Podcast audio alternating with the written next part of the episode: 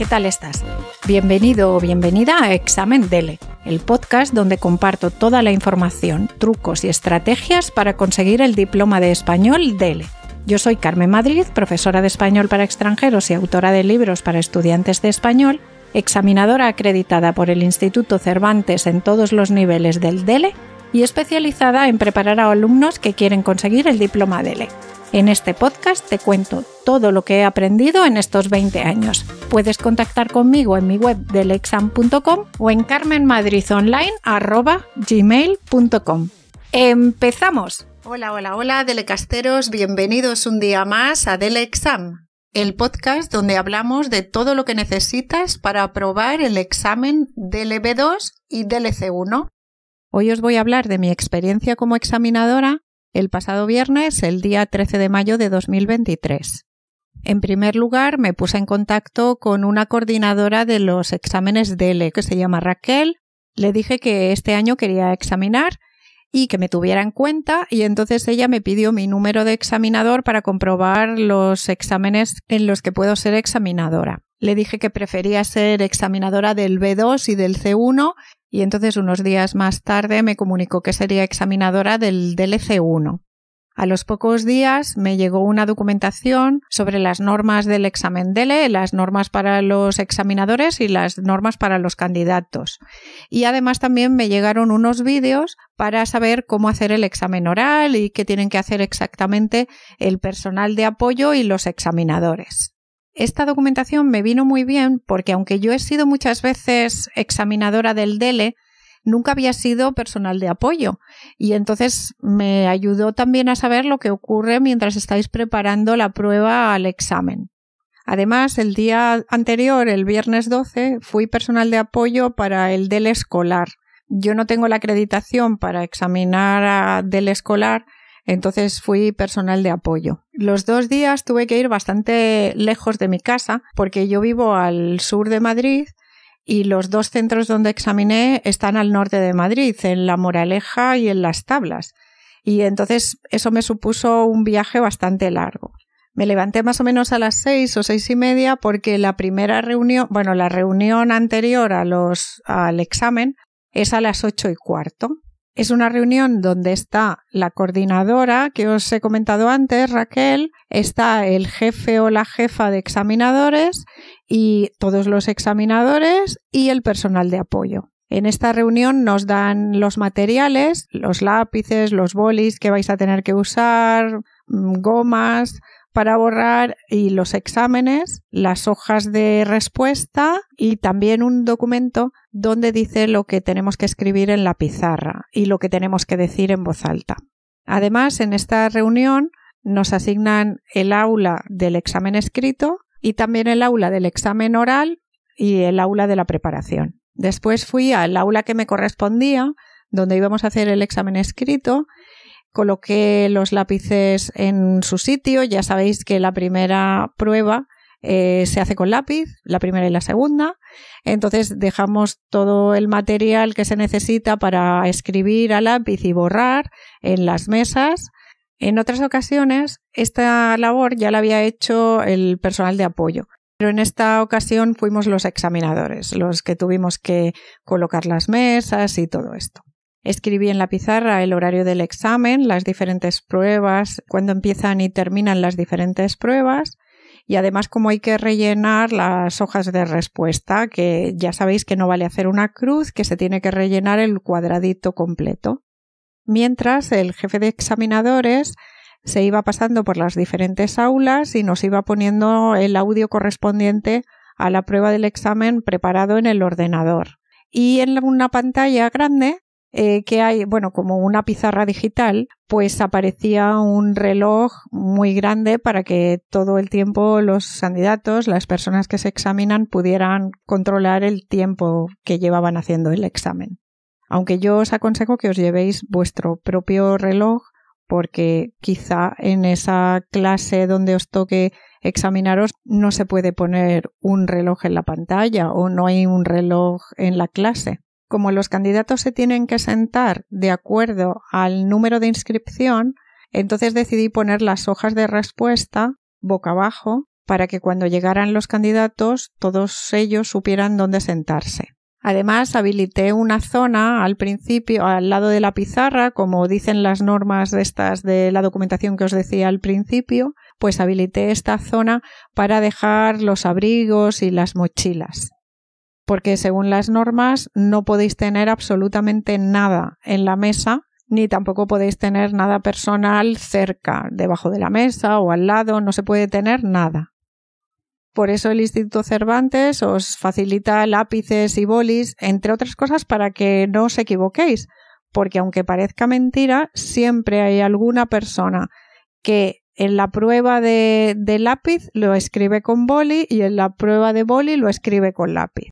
Mientras habían estado llegando todos los candidatos a los diferentes exámenes DELE. Estaban esperando en una zona lejos de donde están las aulas para hacer el examen. Aproximadamente a las nueve menos cuarto ya les permitieron llegar hasta el aula donde se celebraba el examen, les pedí la documentación, les dije dónde tenían que dejar sus cosas cuando entraran y que tenían unos eh, sitios, una mesa y una silla asignados. Les conté las normas del examen, por ejemplo, que no se pueden tener ni móviles ni ningún otro dispositivo electrónico que además deben estar apagados para que ninguno suene durante el examen y moleste a los demás. Después comprueban su nombre en la hoja de respuesta para que todo esté correcto y si no está correcto, pues en ese momento me lo tienen que decir y yo tengo que comunicarlo. Y después, unos minutos antes de las nueve, repartí los cuadernillos de examen donde están las dos primeras pruebas, la prueba de lectura y la prueba de comprensión auditiva. Esperé unos segundos y a las nueve en punto dio comienzo el examen. Y luego ya mientras los candidatos hacen la prueba de lectura, que es bastante larga, pues la verdad es que para los examinadores es un poco aburrido y bueno, pues vigilas un poco, compruebas que el reloj esté todo el tiempo en la pantalla y poco más, porque es solo vigilar el examen. Cuando terminó la prueba recogí las hojas de respuesta y comprobé otra vez que los audios funcionaran. El audio no se reproducía, entonces tuve que llamar al jefe de examinadores, que rápidamente lo solucionó, y a pesar de este problemita empezamos eh, la hora correspondiente, la prueba auditiva. Porque como sabéis, primero hay una prueba para ver si todo el mundo escucha bien, etcétera, y luego ya empieza la prueba en sí misma. En mi opinión, el audio estaba demasiado alto, pero ellos me dijeron que lo preferían así, así entonces así se quedó. Como sabéis, al final del examen, la propia audición dice que se ha acabado la prueba de comprensión auditiva. Entonces la prueba ha terminado, empieza la pausa, pero antes de que se levanten se les dice cuánto tiempo dura la pausa, cuándo tienen que regresar y que pueden coger sus cosas, pero que luego tienen que volver a dejarlas antes de empezar la siguiente prueba en el mismo lugar y que no pueden salir con nada del examen todo se tiene que dejar ahí. Si han usado algún papel que le hemos entregado, pues también se tiene que dejar. Cuando todos han salido, pues yo recogí todos los exámenes, las hojas de respuesta por una parte, los cuadernillos por otra parte y los folios que se habían utilizado por otra parte y los lápices, de manera que en la mesa ya no quedaba nada.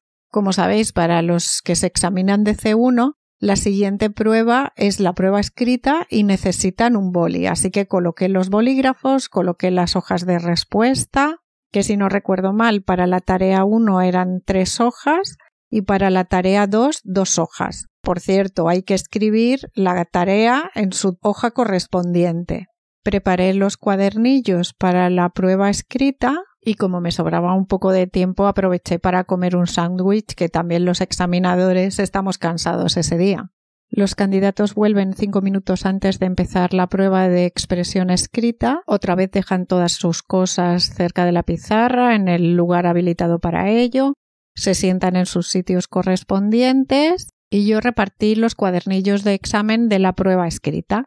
A la hora señalada comienza el examen que como sabéis comienza con una audición de una conferencia, entonces escuchamos la conferencia, se escucha dos veces y ya empiezo a vigilar el examen. Más o menos a los 15 minutos llegó el personal de apoyo repartiendo todo el material para la prueba oral. o sea, los textos que van a leer los candidatos y luego las láminas que tenemos para la negociación, para la tercera prueba. Entonces, mientras vigilaba, leí todos los textos que tendrían los candidatos en la prueba oral. Como sabéis, el personal de apoyo elige dos láminas, dos textos, de los cuales el candidato tiene que elegir uno. Y en los 20 minutos que tiene para la preparación, prepara este texto y la conversación sobre este texto. Los examinadores, además de tener los textos, también tenemos unas preguntas preparadas ya que nos da el Instituto Cervantes, que podemos hacer o no, porque también hacemos preguntas relacionadas con lo que ha dicho el candidato. Durante esta prueba, uno de los candidatos, mientras estaba haciendo el examen, necesitó ir al baño, entonces tuve que llamar al personal de apoyo porque, como sabéis, tienen que acompañar a la persona al baño terminó totalmente el examen a la hora correspondiente y antes de que se vayan todos los candidatos, pues les recordamos que tienen que estar cinco minutos antes de la hora a la que le hayan convocado para el examen oral. Por cierto, la hora a la que se os convoca es la hora a la que empieza la preparación. Y como he dicho, tenéis que estar cinco minutos antes de esta hora. Y también se os recuerda que si tenéis que hacer alguna reclamación, tenéis que hacerlo en este momento, o sea, este día, el día del examen. No podéis hacerlo otro día. En ese momento, tanto los candidatos como los examinadores tenemos una pausa y aprovechamos para comer.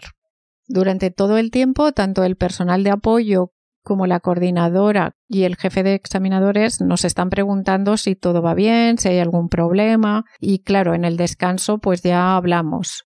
En mi caso no había nada que comentar, así que nada, pues todo iba bien, así que fenomenal. Después de comer, la prueba oral. Como sabéis, el examen oral, pues somos dos examinadores, uno que es el entrevistador que habla con vosotros y otro es el calificador. Entonces, vamos un poco antes a la sala donde se va a celebrar el examen oral y colocamos las mesas para que el candidato no pueda ver al calificador. Entonces mi compañero y yo colocamos las mesas, colocamos las láminas, todos los textos que tenéis para preparar. O sea que si alguno tenía dudas de si en la, en la mesa del examen va a tener allí los textos, pues que sepa que sí, que ahí están los textos. Entonces, cuando el primer candidato está preparado, bueno, le pedimos otra vez el pasaporte porque es obligatorio, aunque ya conocemos vuestras caras porque os hemos visto en el examen escrito. Bueno, aunque puede ser otro profesor, otro examinador, perdón. O sea que es conveniente que todavía llevéis el pasaporte o el documento de identificación oficial con fotografía que hayas presentado, el resguardo de inscripción y la convocatoria oficial. Entonces el candidato entra, le pedimos la documentación, hablamos un poco sobre de dónde es, por qué estudia español, algo para romper el hielo, si prefiere que hablemos de tú o de usted, y luego ya empieza el examen. Explicamos en qué consiste todo el examen, en qué consiste la tarea 1, y luego ya decimos que empieza la tarea 1 y ponemos en marcha el cronómetro que también puede ver el estudiante. Algunas veces los examinadores advertimos de que termina la tarea 1 y decimos aquí termina la tarea 1 y ahora vamos a empezar con la tarea 2, la entrevista, pero en otras ocasiones directamente cuando se ha cumplido el tiempo de la tarea 1 pues empezamos con las preguntas directamente. Como os he dicho antes, pueden ser preguntas de las que tenemos preparadas y también pueden ser preguntas que en ese momento se le ocurran al examinador dependiendo de lo que ha contado o no ha contado el candidato. Cuando termina la tarea 2, la de la conversación, pues lo decimos, aquí termina la tarea 2 y ahora tienes que elegir una de estas láminas para la negociación. Sacamos dos láminas, el candidato elige una y nosotros la buscamos entre las nuestras, o sea que en todo momento el candidato tiene la lámina que ha elegido y nosotros tenemos otra también con preguntas o comentarios que podemos hacer para la negociación. Cuando se cumple el tiempo, avisamos de que ya ha terminado la tarea 3 y todo el examen. Damos las gracias al candidato por haberse presentado al examen y también le recordamos que en unos dos meses podrá tener las notas Mientras el candidato realiza el examen oral, naturalmente el calificador califica su actuación en el examen mientras el examinador entrevistador pues hace las preguntas. Entonces, cuando ya el candidato ha salido, el entrevistador y él hablan un poco y el entrevistador pone la nota holística, o sea, la nota en general. Durante la actuación del candidato, el calificador ha estado poniendo las notas analíticas, o sea, de la fluidez, la coherencia, la corrección, el alcance, etc. Entonces hablamos un poco sobre el candidato anterior, el que acaba de hacer el examen, y cumplimentamos, si es necesario, si no lo hemos hecho ya, nuestros datos en la hoja de calificación de cada uno de los candidatos, en la que aparece quién ha sido el calificador y quién ha sido el examinador entrevistador. Como os podéis imaginar, este proceso se repite pues tantos candidatos haya. Esta vez la verdad es que había muy pocos candidatos de DLC1, por lo menos en este centro de examen. Entonces, a pesar de que tienen de preparación 20 minutos y el examen dura otros 20 minutos, en total son unos 40 minutos, no duró mucho tiempo. Entonces yo salí a las cuatro y media o las cinco, porque claro, luego tenemos que entregar el material que hemos usado para los exámenes orales, las hojas de respuesta del escrito y del oral ordenadas, los cuadernillos de examen y el papel que hayan usado los candidatos como borrador en el examen escrito que se destruye y en fin, todo el material que hemos usado se tiene que entregar. Y como os he dicho, pues yo salí aproximadamente a las cuatro y media o las cinco y me fui a ayudar a mis cuñados que estaban haciendo una mudanza. Así que fue un día bastante cansado. Y esta fue mi experiencia el día del examen DELE del 13 de mayo de 2023.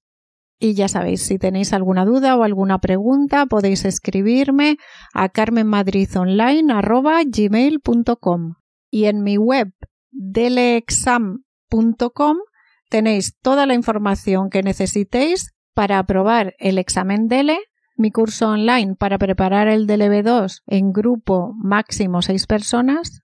Si preferís prepararos individualmente, poneros en contacto conmigo. Y si queréis prepararos por vuestra cuenta, recordad que tenéis unos libros en Amazon que se llaman método DL. Entonces tenéis método DLB2 prueba oral, método DLB2 prueba escrita y método DLC1 prueba escrita. En las notas del programa dejaré enlaces de todo esto. Y nada más, solo pediros que si alguno se examinó este día o otro día del examen del B2 o C1, que por favor me cuente su experiencia y así tendremos los dos puntos de vista. Muchas gracias y hasta el próximo episodio. Hasta luego, delecasteros.